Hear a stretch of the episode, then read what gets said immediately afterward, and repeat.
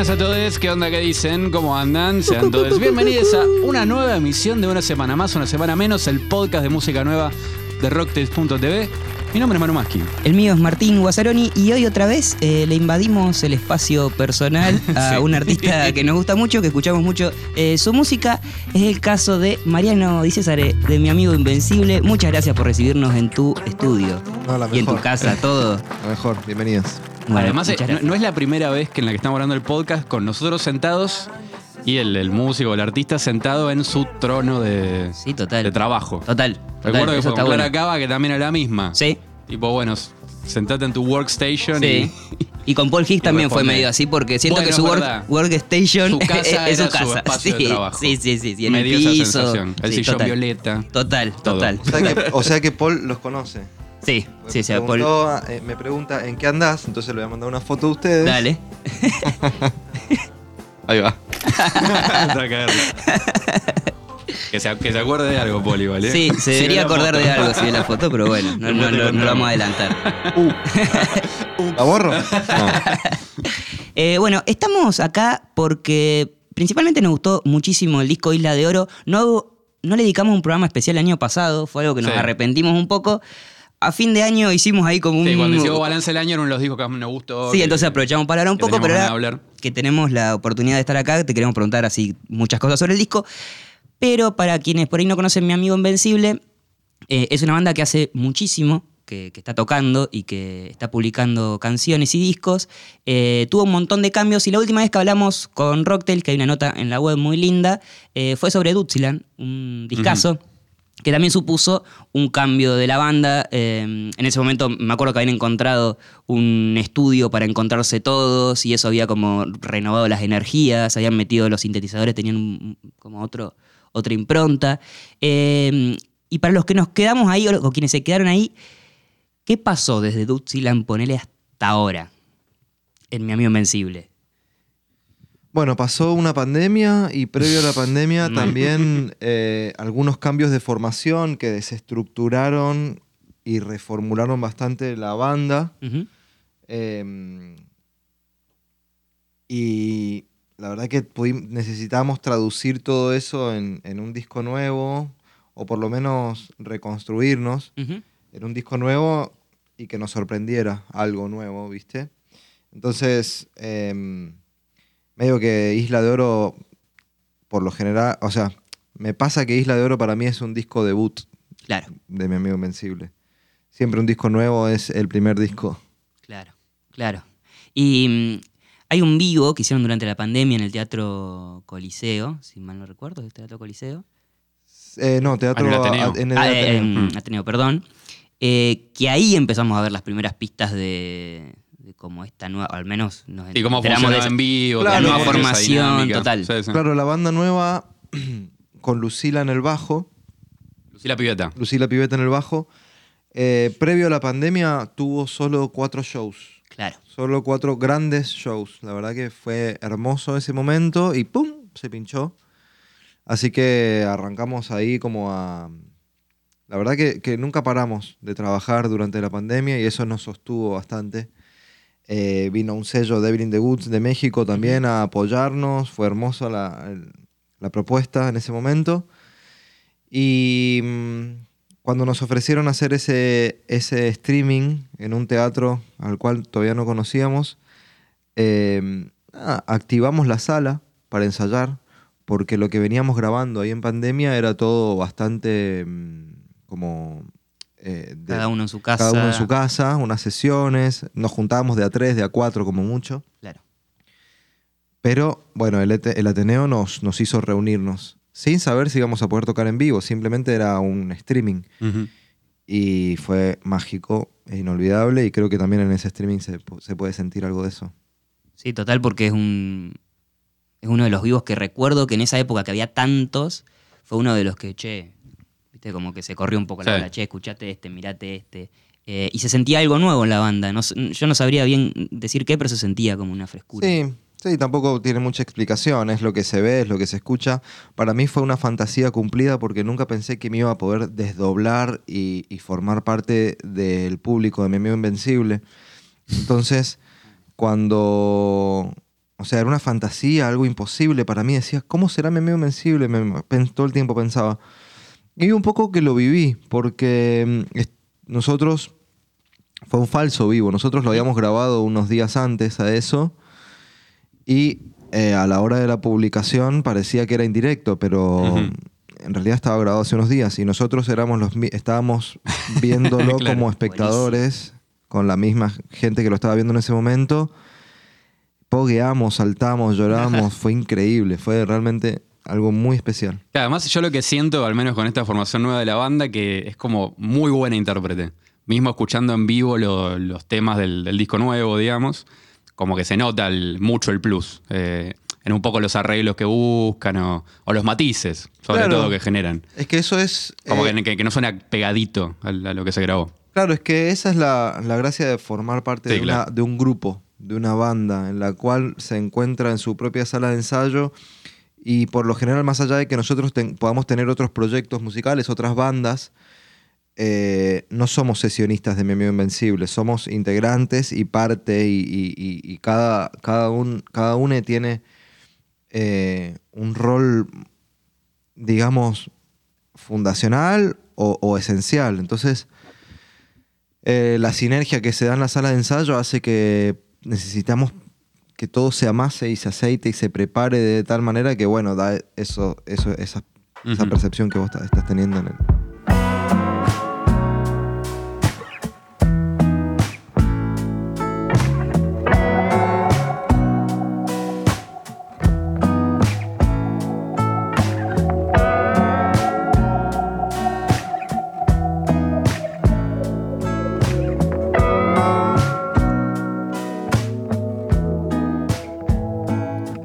Bueno, decías que pasó la pandemia en, en- en el medio de, de- de ese punto que marcó Martín y sacaron un disco que, bueno, en comparación a todo lo que salió post pandemia o así, no es ni oscuro ni. Viste que en general salen como cosas medio. eh, no sé si decirle introspectivas, porque creo que hay algo en, el ¿Mm? disco, pero que, que fue como una salida más luminosa, digo, que. eh, eh, ¿Era parte de una búsqueda o salió, salió así el disco? Eh, Creo que agotamos todas esas, esas eh, vibras introspectivas y un poco más melancólicas, las agotamos más que nada en la pandemia con, con, para mí, la obra que representa todo eso que es suavemente entusiasmada. Eh, creo que ahí se quedó gran parte de la búsqueda un poquito más oscura y nostálgica, no digamos oscura, pero un poquito más nostálgica, que veníamos tratando de, de depurar con la banda. Quizás era lo que más nos representaba, pero la verdad que no importa. Las intenciones eran tratar de hacer algo más divertido para nosotros. Eh, y, y teníamos esas canciones para este disco nuevo. Teníamos unas 16 canciones, 20 canciones. Y, y el productor Martín Buscaglia, en la escucha, fue tirando apreciaciones sobre cada canción. Entonces nosotros fuimos como filtrando, ¿no? Y teníamos que decidir qué canciones íbamos a entrar a grabar en ocho días en unísono y no podíamos hacer 20 porque era una, era un- una bomba de tiempo. Entonces, las canciones que quedaron fueron selección de Martín. Eso, eso la verdad que fue una mirada de productor que haya quedado un disco tan luminoso, que al- a, la cual nosotros nos prendimos de toque. Fue como, wow, era hacer esto para que quedara un disco así. Creo que Mapa o Bronto Scorpio pueden llegar a tener algo de tintes oscuros, pero, pero todo lo demás es bastante lúdico. Mm. Claro. Bueno, lúdico eh, es una palabra que creo que Martín Buscaglia eh, lo- está ahí, en el, eh, como en su obra o en su- sus canciones, tiene algo, hay algo como lúdico. ¿Por qué eligieron a Martín Buscaglia? ¿Cuál, o sea, ¿cuál fue la, la motivación para ir a buscar a, a él para que produzca? una noche de las que estábamos pensando ya cada vez más quién nos iba a producir el disco, cada vez que vamos a afrontar el disco nuevo, eh, estamos viendo quién nos va a producir, porque sí o sí tenemos que buscar a alguien que lo haga. Somos una banda muy grande, entonces necesitamos que alguien maneje ese barco, eh, entonces, o ese bondi. Y, mm, y una noche estaba acá en mi casa con, con Paul Hicks, tomando algo y tocando la guitarra, me mostraba sus canciones nuevas y me contó su experiencia que había tenido con, con Tridimensional, que es el disco que produjo Martín Buscaglia y que se estrenó un mes antes que el nuestro o algo así. Y me contó su experiencia y, y fue y le dije a, Mar- a Paul, le dije, uy, por favor, pasame el contacto de Martín que necesitaría que ver si, si, si podemos jugar con él también. Y Paul me dijo, es lo que tiene que pasar, por favor. Se tiene que abrir ese portal. Como es el águila plateada, le dice Paul a Martín Buscari, Ah, algo ¿en así. serio? Le, le- lo bautizó de, de esa manera. Mira vos. No, para mí es un capitán oriental por excelencia, un divino él, muy sencillo, muy humilde y eso es lo que lo hace enorme. Entonces, eh, bueno, nada, tuvimos ahí, conseguí su contacto, una videollamada con Martín y ya al toque enganchamos y a las dos semanas estaba en nuestra sala. Claro. Entonces nos dio esas dos semanas como para terminar bien las maquetas. Y cuando llegó hicimos esa selección, tocamos un rato y disfrutamos. Bien, y decías que él iba haciendo como algunas apreciaciones sobre las canciones. Eh, ¿Apreciaciones de qué tipo? Digamos, ¿estrictamente Palabras. musicales? O... No, no, intuiciones, intuiciones. Ah, ok. Poníamos una canción, uh, este es un hit. Bien, Bien. lo corríamos para un lado. Ah, este es medio un cuelgue. Pum, para el otro lado. Bien, Ese bien. cuelgue era más Dutziland, ¿viste? Esas Claro, canciones claro. más Dutziland. Cosas así.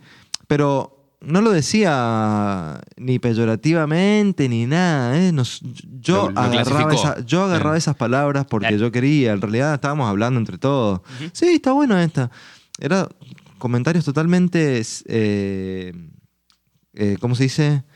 Inocentes. Inocente. Pero que servían para ordenar un poco. Al toque, ya le empezamos a, a sacar todo el jugo, ¿viste? Mm. Como todo lo que dijera, ok. O sea, cuando nosotros, esa es nuestra política a la- cuando llamamos a un productor. Todo sí, Claro. para eso lo llamamos. Claro. Confianza Claro. plena en todo lo que diga. ¿E- ¿Ese es el rol de un productor eh, habitualmente? Digo, porque por ahí el que esté escuchando y no viene el palo de la música, le dicen, bueno, un productor, bueno, es alguien que trabaja para, para el disco, pero por ahí no sabe. Y vos decías, necesitábamos un capitán y que es alguien que te ordena poner qué canciones elegir, te ordena qué sonido o, o qué instrumentación elegir para ciertos temas, digo, qué, Claro, qué sí. rol tiene que tener. Sí, tiene, me parece que son, depende de cada quien como trabaje. Mm. Eh, la verdad que a mí me gusta que vengan y me, y me ayuden a limpiar o a limar las asperezas que yo no veo. Eh, un productor está desde afuera observando o escuchando y escucha cosas que uno por estar tan afectado o ensimismado eh, son confusiones de egos y, y caprichos y muchas cosas que por ahí afectan a la obra. Un productor desde afuera ve que está sobresaliendo algo de eso o que está faltando algo de eso. Claro. Uno desde adentro no ve, no lo puede ver. Claro. Entonces es, es un, un oído externo y una mirada externa a la cual estás confiándole todo para mí. Cada vez que, o por lo menos es lo que me gustaría a mí cuando me llaman como productor, que confíen en mi criterio. Si yo tengo dudas como productor, se las hago saber, pero si estoy seguro de algo, lo mejor es que confíen, porque, no sé, y así marcha la cosa. Y, y después, ¿cómo fue el de pasar de productor a sumarse en un tema? ¿Se dio medio de forma Mm, sí, orgánica, digamos? O... Sí, sí, sí, totalmente orgánica. Su voz entraba, o sea, mm, en, en, en Olímpica, que es la canción en, que, en el que él participa, yo me imaginaba la voz de Louta. Ajá. No sé por qué. Ping, se me cruzó ahí en la cabeza, ¿no? Encendedor Sí. de Japón. Mm, Dije, es uh, esto sería Sí, bueno sí, que sí, sea sí, Louta. sí, sí.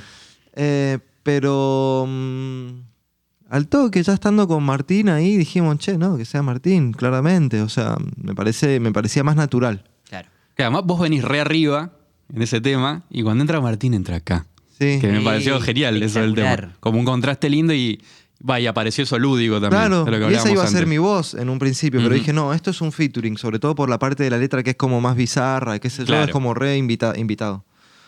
Y iba a ser un triple featuring con Diosque, que Ujú. Diosque también, él aportó la última frase, digámosle estribillo o coda. Porque miras, lo tengo en un WhatsApp. él escribió esa parte, lo- le pedí que me ayudara en esa parte, entonces iba a ser un triple featuring, pero bueno, nada, era demasiado, creo. Claro. Lo dejamos mejor para, para, para otro Para tema, mapa. Diosque, claro. Claro. ¿Y cómo es eso de me ayudó con la última partecita? O sea, vos eh, acudís a gente que, que considerás que te puede ayudar o como, como o...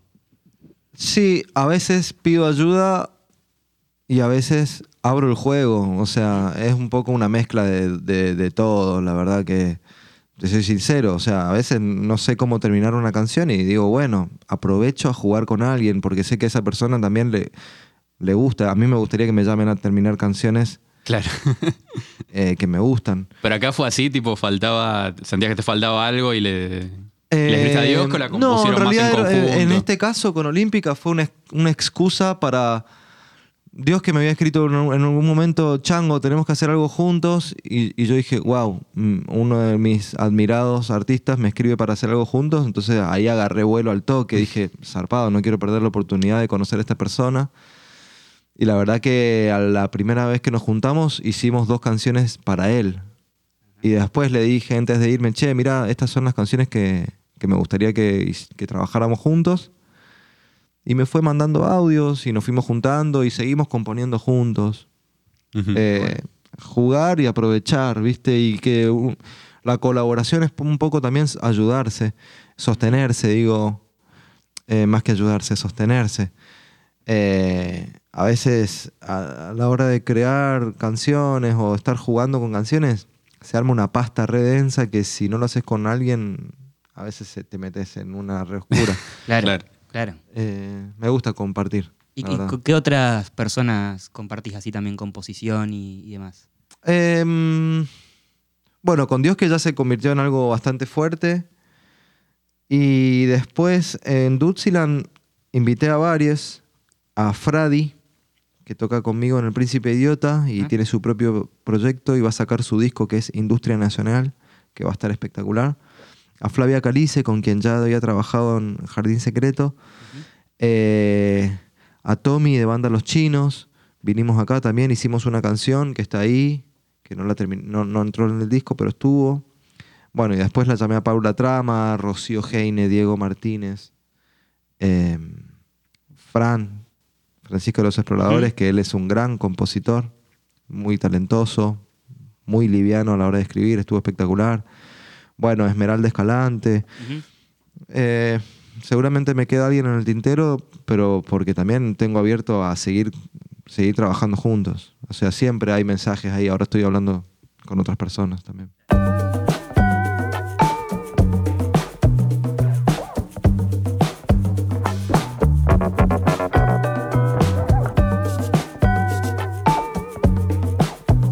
Eh, siguiendo un poquito con Isla de Oro, eh, algo que me llamó la atención eh, apenas lo escuché es que tiene, más allá de que remiten al, mismo con algunos audios, viste, al rock de los 60 o de los 70, eh, digo audios porque, bueno, en un momento aparece viento y la lluvia, pero también en la instrumentación lo sentí, había mucho sonido vintage, digo, hay piano Wurlitzer en varios temas, hay melotron, hay como, como sentí como una búsqueda sonora en los instrumentos muy por ese lado.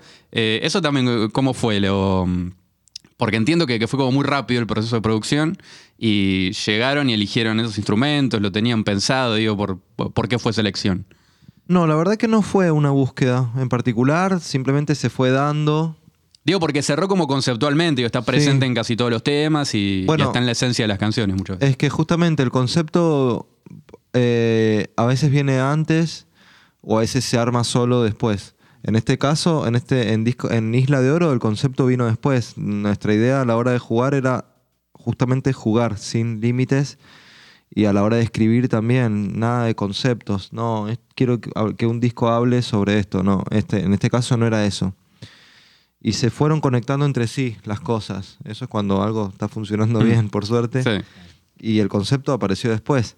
Después me voy dando cuenta de que sí hubo, al, al final hubo cosas que ayudaron. Por ejemplo, estaba leyendo la biografía de Lou Reed cuando hice La Araña y, y ahí es mucho de los 60, la Velvet Underground y qué sé yo. Y después grabamos con este Fime, que es un Hofner, pero porque nos gustaba el bajo, ¿no? Porque Claro. queríamos sonar a los 60. El Gurley, el cual mencionás, ya lo veníamos utilizando bastante con Mm. Pablo en vivo. Dijimos, bueno, es el momento de, de- de darle un poquito más de, de- de presencia en, en estos discos, desde- por- sobre todo por lo rítmico, no por los 60. ¿viste? Claro. No, no, no fue algo buscado. Mm. Y también hay mucho, más allá de sonoridad sesentosa, sentí mucha Experimentación con sonidos hasta casi onomatopéyicos. No sé, pienso en, en Impecable, ponele. Sí. Que si bien el, el Wurly va por ese lado, como que es muy rítmico, terminan apareciendo este como un string hit, no sé, de, de- Hit se llama, claro, claro, exacto. No sé si es un teclado, parece- no, no sé si es juguete, pero suena Sí. como muy, Sí. muy eh, vintage, no sé, Sí. no sé si ochentoso, pero como un sample, ¿viste? Eso fue. Como que lo sentí también como muy lúdico, cómo aparecen muchos de esos instrumentos, ¿viste? No- Claro. No, sé cómo se habrá sido ahí jodiendo mien- mientras no, ensayaban. buscando, buscando. Siempre Mm. es buscando. O sea, a la hora de hacer música, la verdad que es como que si estuviéramos con, con tubos de ensayo y, y líquidos, algunos que conocemos que son y otros que no sabemos de qué se trata y los empezamos a mezclar. Pero la verdad que estamos ahí en, en un modo científico loco, Sí. que se está divirtiendo, creando algo que no tiene nombre. Y en los hits estos que suenan Sí. impecable, en un momento Martín dijo, ay, acá estaría bueno que suene algo así, ¿no? Busquémoslo, algo así, ¿viste? El hit, ta, ta, ta, ta, pin, tin, tum, se grabó. O sea, se le ocurrió ahí, Sí. le vino a la cabeza, así como, como Digo, apareció. porque además es un sonido muy específico. Sí, ¿no? Es sí como y algo casi muy- desentona un poco, pero la verdad que... Sí, lo hace eh, bien. rompe cuando lo escuchas, ¿viste? Rompe. La primera vez capaz, pero queda. No sé. Nosotros en el máster, cuando nos volvieron al máster, nos miramos y decíamos, che, qué fuerte que está esto. pero, pero, nos- pero la verdad que ya, Mm. sol- así, pum, listo, listo, no importa, vamos para Sí. el, el próximo disco. Eh, así también vino el, el- el sample de, de Viento de ir a la lluvia. Fue en mi cabeza, decía, che, esto se parece a, a esto, ¿por qué no lo araña, ponemos? ¿no? Sí, en la El araña. araña. Y bueno, y ahí quedó. Y al principio el- del disco está Ricardo Montalbán, Sí. ¿no? Eh, Coma veo. Sí, Y algo del desayuno después, no me acuerdo. Claro, estábamos Pero- buscando. él apareció porque estábamos buscando para la canción Accidentes Geográficos alguien que dijera tierra a la vista. Queríamos poner en un momento, eh, ahí en la canción esta, Ujú. en, en la parte B de, de Isla de Oro, de Accidentes Geográficos, que antes se llamaba Isla de Oro. Y llegamos a, a ver esa serie y fue como, uy, ¿qué es esto? Todo lo que empezó, a- todo lo que hablaban, todo era perfecto para, para, para el disco. Y esa frase dijimos, chao, con esta tiene que abrir el disco. Y ya. Es repotente encima. O Sí, me encanta. empieza- Es como Esta será su última oportunidad. Claro. Sí, claro. como un host abriendo A la puerta. eh, se lo están diciendo una máquina, de- un cassette de, de, de una máquina de contestadora automática, porque es un personaje que entra a una cabaña el- a modo de expedición o, o- o, ¿cómo se dice? Le- le- es una, mm, un juego que le hacen porque lo van a matar. Es su último día y él tiene que tratar de sobrevivir, pero en realidad sabe Claro. que lo van a terminar matando porque Claro. le van a dar por todos los francos. Entonces le dijo, disfrutá, Claro. todo lo que puedas porque sabes que acá te vamos Claro. a matar. Sí, a mí, y a mí, a mí me, me generó una cosa de que alguien me esté abriendo la puerta y que me diga como, che, deja todo, disfrutá y metete en esto, en esto que, que ver. Pero también, después cuando lo escucho a veces me da risa. No sé por qué. Porque digo como... Claro, no sé, ¿por qué hay que empezar con una cosa súper, eh, no sé, por qué con un tema, o- o- bueno, se empieza así como con una frase que también puede sonar como un chistecito, o sea, como que también tiene algo de, de, Mm. no sé, de, de cómico, de Sí, y está en todo el universo visual que armaron después. Creo que Sí. es en el video de la araña que hay como un host súper mal flashero. Sí. El, el- el- el pelado, no me acuerdo que, que- que Pero es espectacular. Me, va, Sí. me- me- me dio medio lynch ya. la- Sí, total. Para dónde fue el. Sí, total. sí, Eh, por ese lado, pero, pero combinaba como mucha estética vintage de cosas muy random Sí. y aplicadas ahí también. Como que sentí que ese concepto del que hablábamos recién en el, en el disco lo llevaron a, a lo visual. Sí, sí, eh, también. La verdad que fue un momento de, de mucha mm, búsqueda. Necesitábamos con este disco comunicarlo desde donde más pudiéramos. Entonces pensamos en hacer eh, videos y pudimos conseguir un presupuesto para hacer dos o tres videos, ¿no? Pero yo dije, bueno, listo, con esta plata vamos a hacer seis. Claro. Ah, Por eso les contaba recién que vengo durmiendo hace cinco meses hasta las diez y media de la mañana. Terminaste 11, destruido. Porque no el disco se estaba mezclando y yo ya estaba escribiendo el guion de los seis videos para filmarlos en dos días, ¿viste? Claro. Eh, necesitaba optimizar los recursos Y así quedé. Eh, ¿Y, y la parte audiovisual la trabajás? eh, ¿Con quién la trabajás? eh, armé un equipo un con equipo. gente que, amigos, amigues de mis épocas del cine, Claro. que quiero mucho y que la verdad que me hicieron la re gamba. Y armé, armé ese equipo y, y- y depende, pero en este, en este caso empecé a, a pensar yo, desde mi parte cómo poder optimizar los recursos como director, ¿viste? Claro. Entonces eh, lo, lo empecé solo, después obviamente tuve algunas juntadas, así como me junté para escribir canciones, me junté con, con Fede Luis Tachela, que es director de, de Solamente Ujú. Entusiasmada o, o bueno, de muchas cosas más increíbles. Eh, y me junté con él para que me diera su visión, me abrió la cabeza un montón. O sea, sí, busco, busco apoyarme en amigues. Bueno, en el video que mencionabas, La Araña tiene como. A mí lo que más me sorprendió fue como el laburo de arte, en el sentido de que mezcla algo muy loco, que es como nuestra televisión o un flash medio nuestro, pero de repente ellos están como medio country, medio. Sí, es medio como un. Pony es Line, como, el line dance, no sé cómo se llama el, el tipo Line de baile ese. sí. Sí, eh, y me pareció muy interesante explorar ahí, porque hay toda una cosa medio, no sé, en San Pedro se hace la fiesta country, que se Sí. junta una banda de gente. Eh, la- Pampa y el desierto pampeano, si bien las vestimentas no son iguales, pero tiene mucho, algo de eso. Y bueno, no sé si fue eso, una, una decisión de, de la, de la dirección de arte o fue en conjunto, o tuya, o de guion, o lo que No. sea, pero Eh, eh, yo los venía viendo en plazas bailando y decía, ¿quién, ¿quiénes son estas personas hermosas haciendo esto totalmente yankee Claro. en caballito? Eh, y me parecía asombroso y me parecía muy tierno, la verdad. Eh, y tac, una noche dije, ah, esto, tengo que aprovechar a darme esta, este regalo y poder rastrearlos y llamarlos. Y así fue, los empecé a rastrear, a buscar, pa, Instagram llegué, tú, les escribí y me recibieron con un amor terrible, una gente hermosa, que después fueron a la presentación del video, a bailar, estuvo espectacular. Bueno. Ojalá que, bueno. ojalá que puedan venir ahora al Vorterix a ver si podemos llegar a hacer algo. Qué bueno, porque siento que se va, que como que ayuda a expandir un poco más eso que se llama como una escena o una cosa, eh, y a expandirlo más a las otras expresiones o a otros eh, géneros musicales que están, Sí. están ahí, están ahí, Sí. al- eh, ahí a, a mano. Eh, el disco suena de una manera, pero siempre que te encontrás un, eh, a mi amigo Invencible en vivo o algún show grabado, que hay varios que están muy buenos, el de Tecnópolis hemos visto bastantes veces. que Uh, está- es espectacular ese show. Ah, qué está- bueno. Viste, bueno, Sí. esto es lo que yo les decía. Suena- Que que- qué que- bueno que hay gente que le gusta. Estoy anotando eh, eh, llamar a ángeles de Line Dance para el border. bien, Espectacular. bien, bien. Em, No se me pase. y nuevo. está el de KXP también. bueno, está el de KXP que está buenísimo. em, Que es más una sesión, pero. que más- es sí. una sesión. Pero siempre lo lindo es que em, hay muchas cosas nuevas en los vivos de mi amigo Invencible. Es como que hay arreglitos, hay, hay mucho inter- interludio, cuelgues y cosas que uno por ahí no puede disfrutar en el disco, pero sí, eh, eh, en el vivo. ¿Cómo sucede eso? Eso es una militancia por, por, por eh, nosotros no estancarnos en la repetición Bien. o, o temor a la repetición.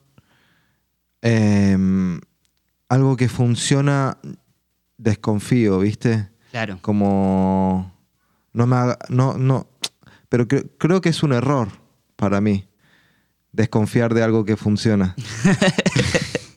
pero ya se empieza a volver fórmula y yo vengo de una escuela en la que siempre hay que romper con algo Claro. y eso es lo que quizás me hace todo el camino más difícil, pero bueno, lo disfruto también y, y- y también le sacamos el lado, el lado bueno a eso, que es justamente que la gente que está en un show de Mi Amigo Invencible va a ver algo único, porque nosotros la verdad que improvisamos un montón. Eh, aprovechamos que somos una banda, ¿viste? Digo, loco, nos cuesta un, un, un Titanic eh, eh, sostener una banda no solo de seis músicos, sino de 12 o 14 personas trabajando, Claro. cuando no somos una banda que llena estadios, Claro. Claro, claro, total. en la que todos dicen, ay, qué lindo, me voy a comprar lo que quiero con esto. No, simplemente es. eh, nada. Es como. Sí, lograr Andar, pero- un valor. sí. Esto es sí. independiente. ¿viste? Claro. Sí, seguimos siendo una banda independiente en la cual todos hacen lo dan lo mejor de sí para sentirse vivos, ¿viste? Entonces, justamente la vida es algo totalmente irregular eh, y orgánica, entonces improvisamos.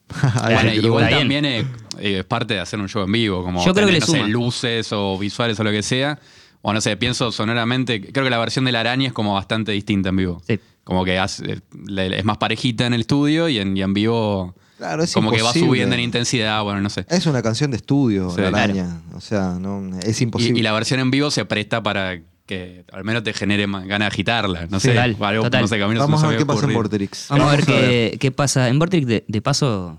Sí, podemos chiviarla esa, ¿no? Invitamos no sé a todo el a mundo. salir sí, este sí, antes, antes, antes. Poquito antes, poquito antes, de, nomás. de Vorterix. Eh, Bueno, para, para quienes vean, para quienes escuchen este podcast después del 23 de marzo, lo van a buscar ahí en YouTube porque también va, va a quedar registrado, así que. bien, bien. O sea, quienes todavía no sacaron la entrada, si sacan esa entrada, después van a poder decir: Yo estuve en ese recital. Claro. Ya estuve en ese mítico eh, Vorterix de, de mi amigo Invencible. Yo creo que es un plus que una banda Sí. que uno mm, escucha mm, los discos, porque uno ya los tiene y los conoce. Ir, a- ir al vivo y escuchar cosas nuevas, yo creo que es un plus. Y además uno se va enterando de como, ah, este es como le gusta tocar la guitarra de esta Claro. forma. Ah, estas son las magias que después escuchás en no sé qué. Como que hay algo de, de, no sé, de, de fanservice que, que está bueno, que, el- no sé, que pase otra Sí. cosa, que no sea exactamente igual que, que el Pero estudio. es que eso es lo que te da ir a un recital. O sea, los recitales salvan vidas. O sea, por lo menos la mía, la de mi, la de mi compañera. O sea, nosotros nos conocimos en recitales, seguimos en recitales. Claro. Mi hijo fue a recitales en La Panza. o sea, eh, el otro día fui a ver Atrás hay truenos y la piba berreta y dije, loco, que, que gracias a que estoy vivo y puedo sentir esta experiencia. La gente por ahí está olvidando, no está olvidando, la verdad que está yendo a muchos recitales en Sí. vivo, pero que vayan a ver bandas, locos, pasa, pasa algo único y mágico y quizás te da paja un poco Mm. ir a, una, a ver una banda, qué sé yo, pero cuando estás ahí sentís cosas únicas y salís renovado, loco, es como ¿Qué- qué es lo un que- plus de 10 años más de vida. ¿Qué es lo que te gusta de ir a ver una banda en vivo? O sea, ¿qué es lo que te. No sé si lo que esperás, pero lo, lo- lo que te llena, lo que sentís que te, que te produce esa sensación mágica. No sé. No, la verdad que es un poco inexplicable. Me gusta que me gusta sorprenderme y dejarme llevar, la verdad. Dejar el celu un rato y, y dejarme flotar ahí, llevar, sorprenderme, meterme en las en la densidad. El otro día fui a ver a Doom Chica también y, y, Uf. y fue un, un viaje re denso, increíble. Me encantó. Espectacular para ver en vivo. De un chica muy, muy potente Sí. el show. Sí. Te deja. Yo me acuerdo una vez los vi, las vi. eh, o le- no, les vi, porque son. Y. mm, no, no los conocía. Y salí con el, la peluca. Espectacular. Sí, sobre todo con Claro. la, la bajista que toca con un, como con un camisón, con un vestido y hace punk. No sé. Sí, hay algo, Corta. hay algo que te Sí. genera, es algo parecido al teatro. Solo que, bueno, desde otro lugar, pero hay algo de la experiencia del aquí y ahora y los cuerpos que se conectan con el tuyo. Mm. Hay más una triangulación, creo yo, ¿no? Porque tenés el. Como que el- hay algo que se genera entre lo que está pasando en el escenario y el público, más fuertemente que en otro tipo de artes, ¿no? Sí. Porque el público participa de alguna manera. No sé, le hablábamos antes de arrancar a grabar, te dije que había visto un video de ustedes tocando en Lima, Sí, impecable. Sí. Y están por arrancar el tema, creo que queda sonando, ¿viste? El, el Wurlitzer marcando Sí. el ritmo. Y creo que alguien del público pide otro tema. Se dice, no, este, no, el otro. y, y se empezó a armar como un clima ahí mientras. No sé, vos estás desenroscando el micrófono, no sé qué carajo. Y cuando arranca impecable, fue como. "Ah, estoy. La gente Pero lindo. eso se genera nada más en. Por ahí se generaba Me nada estoy- más en, en Lima. Me estoy poniendo muy manija de Vorterix con todo esto que estás diciendo. O sea, te escucho y mi cuerpo está como... bueno, no, no lo podíamos mandar mejor ese show. ya está. Permeables. A ver si esta... Acompáñanos. Vamos, vamos, vamos. Concentración. Oh. No estoy llorando.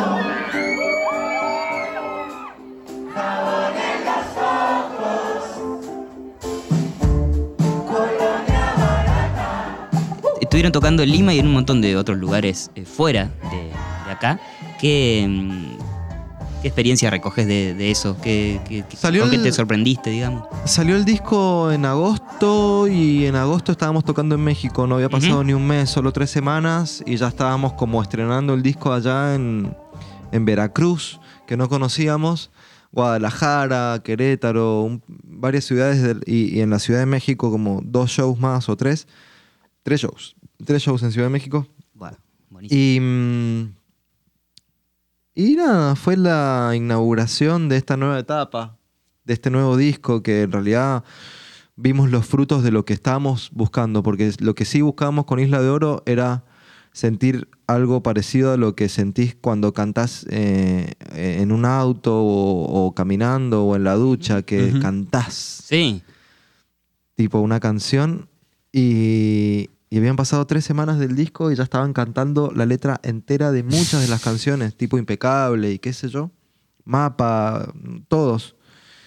Fue fuertísimo, fue fuertísimo. Eh, eso es lo que nos llevamos, que en la otra parte del mundo, siendo una banda que no somos una banda tan internacional, eh, nos sorprendió muchísimo. Fuimos a Chile, pasó lo mismo, Perú también. No sé si fuimos a otro país el año pasado, pero viajamos bastante. eh, sí, es recantable el disco. Eh, Y qué flash porque queda- habla de cosas muy argentinas o porteñas a veces. Sí, tiene momentos. Tiene pasajes porteños el disco, eso también. Sí, sorprendió. menciona agronomía nomás, Claro. pero no El- sé si hay algo más. No, el- claro, el- ese, ca- eso que dice que te tomás. pero el agronomía es una palabra muy musical también, ¿no? Claro. Sí. Era- no era tanto por el barrio, sino porque queda. Sí, obviamente en, nuestro, en nuestro recorrido, en nuestro viaje ahí, por ahí, de la canción, sí, es, es bastante personal, es bastante real. El via- eh, no, somos, nos gusta ir a agronomía, pero simplemente era porque también era música. Claro. Eh, en este disco noté menos mm, patrones, palabras, conceptos o, o lugares que mi amigo Invencible en su composición re- como era reincidente, ¿no? Como, lo- como al- algunas cosas. Pero sí por ahí aparece, el perrito sigue apareciendo, un perrito por ahí sigue apareciendo, o alguna cosa así, como imágenes que, que tengo yo, ¿no? De, de Sí. toda la, Sí. ¿Qué sentís vos que, que todavía sigue habiendo de, o que sigue compartiendo con el resto de los discos, digamos? Em, no, que es la misma persona que hace las canciones. O sea, eh, hay algo intrínseco. Y también me gusta dialogar, juego con eso. Juego con eso, juego con. Recién hablaba de no repetir fórmulas, pero, la vez, pero también me gusta, me gusta repetir adrede cosas que no tendrían que repetirse, las repito a propósito. Si tengo que repetir una frase, lo hago a propósito Claro. porque en, en un momento para mí hubiera estado mal visto o no se usa autoplagiarse, Claro. Pero ahora lo hago con toda la intención del mundo. Eh, me- me- me- es algo que, me- no sé, me divierte. Bien, bien. Eh, Me gusta el, el autoplagio. sí, es como una cita, ¿no? Como un- una especie de. Sí, además si te plagias a vos mismo, Claro. Todo a el favor problema de- lo tenés con vos mismo. en todo caso. No, no, y plagiar a otras personas, digamos, plagiar, no es, no, no es la expresión, no sé, la mejor de las expresiones, plagiar. Sí, además la música se permite más la intertextualidad, me Claro. parece a mí, que, Sí. que otras disciplinas. Sí, me parece divertido. Bueno, recién mencionaba Lou Reed, La Araña. Empecé cantando, en- tengo el audio de- del, del tema y estaba cantando tipo como Lou Reed, pero bueno, Como más, más acá. a ver si así. lo encuentro acá. Creo que en algún momento... hubo- Ah, se puede buscar. Sí, yo la sabes que la, pensándolo en mi mente, tirada un poquito más eh, abajo de tempo y, y a solo guitarra, la veo. La veo con Lou Reed, ¿eh? Pero, Sí, ¿eh? sí. Es que estaba leyendo ahí, estaba en un, eh, por irme a tocar a un aer- eh, aeropuerto y estaba en el aeropuerto justamente leyendo y con la guitarra y dije, bueno, no, no lo voy a encontrar, che. No, ya está, olvídense. Bueno, quedará para, para, para algún bootleg de, Claro. de Isla de Oro en algún momento. Eso además puede aparecer en, en- en algún tema. Claro. Porque pasan esas cosas también en mi amigo. Sí, sí, Por ahí hay un, sí, hay un sonidito, alguna cosita. Tiene que que- aparecer. Eh, bueno, igual ya, si querés para ir yendo como al, al cierre de la charla, eh, había, mm, eh, mi- mientras se buscaba data del disco, había leído en alguna nota que contaban que eh, el disco, si bien son ocho canciones y la de oro, eh, bueno, vos dijiste, pasaron por un filtro, quedaron las más luminosas, y va a pasar algo con esas otras canciones que habían compuesto, ellos están proyectando grabar el disco, el, un lado B o otro disco, no sé. Siempre van quedando canciones, quizás se graben dentro de 10 años. Eh, en su momento, apenas las dejamos, dijimos, che, grabemos a fin de año eh, este, esta- este lado B de Isla de Oro. Puede llegar a suceder, pero también puede llegar a suceder de que el disco nuevo, por lo menos como lo estoy pensando ahora, es volver a empezar de cero. Claro. Eh, así lo estoy pensando. Hay algunas canciones que han quedado, pero, pero no, fueron canciones que... Las canciones del disco nuevo que se vienen son canciones que aparecieron después de Isla de Oro. Eh, pero bueno, siempre podemos volver a ver, a, a reversionar, a revisionar sobre todo esas canciones. Están ahí, están ahí. La verdad que mm, todo depende del momento. Eh, bueno, para, para cerrar, ¿qué puede esperar esa persona que va a ir a Vortex a ver la presentación oficial de Isla de Oro? Y si hay proyectadas fechas en otros lados del país, también como para que eh, el resto de la Argentina se quede ahí atento. a- vestido vaquero. Claro. Eh, no, creo que no tiene que esperar nada, sino simplemente tiene que ir a, a entregarse, que seguramente la va a pasar bien. Eso, eso siempre pasa. Es muy poca, son muy pocas personas las que la pasan mal, que todo bien. Pero la verdad que siempre se la pasa muy bien. Bien. Y mm, el resto del país siempre está ahí alerta. Estamos también, estamos cerrando la agenda. La verdad que eh, al ser una banda independiente y todo, es un trabajo muy minucioso que preferiría en este momento que no se ha anunciado nada, eh, mantenerlo en, en este lugar, Total, total, total. focalizando toda la energía en esta fecha de Vorterix, que es la más importante hasta el momento de Isla de Oro. Pero habrá, habrá. Sí, seguro, Habrá, siempre. habrá recorrido, Así siempre desde el 2012, 2011. Claro. Va a ser lo mismo de siempre.